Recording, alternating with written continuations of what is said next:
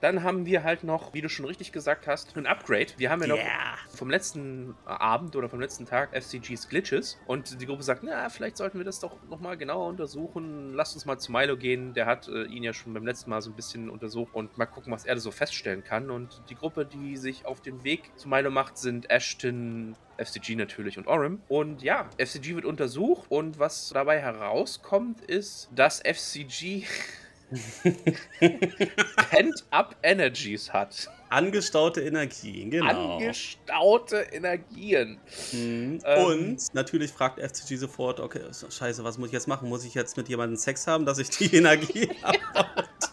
Ach so, was ich noch vergessen habe, als sich Lordner und Fern von Lord E verabschieden, sagt Fern so noch schon, we love you. ja, ja, ja, das war auch so ein. Und Travis sagt daraufhin in einem Zug, now Asteros has to go.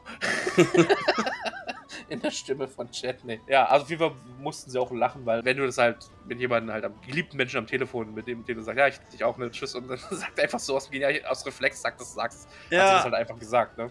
genau, genau, genau. Ja, genau, also FCG hat Pent-Up Energies, die er halt mit Rests loswerden kann. Mhm. Mhm. Kommt das vielleicht von den zwei Punkten? Weiß ich nicht. Ich glaube, keine Ahnung, vielleicht ist es auch einfach nur eine Art und Weise, das Canonical zu erklären, wie FCGs Biologie oder Maschinerie funktioniert.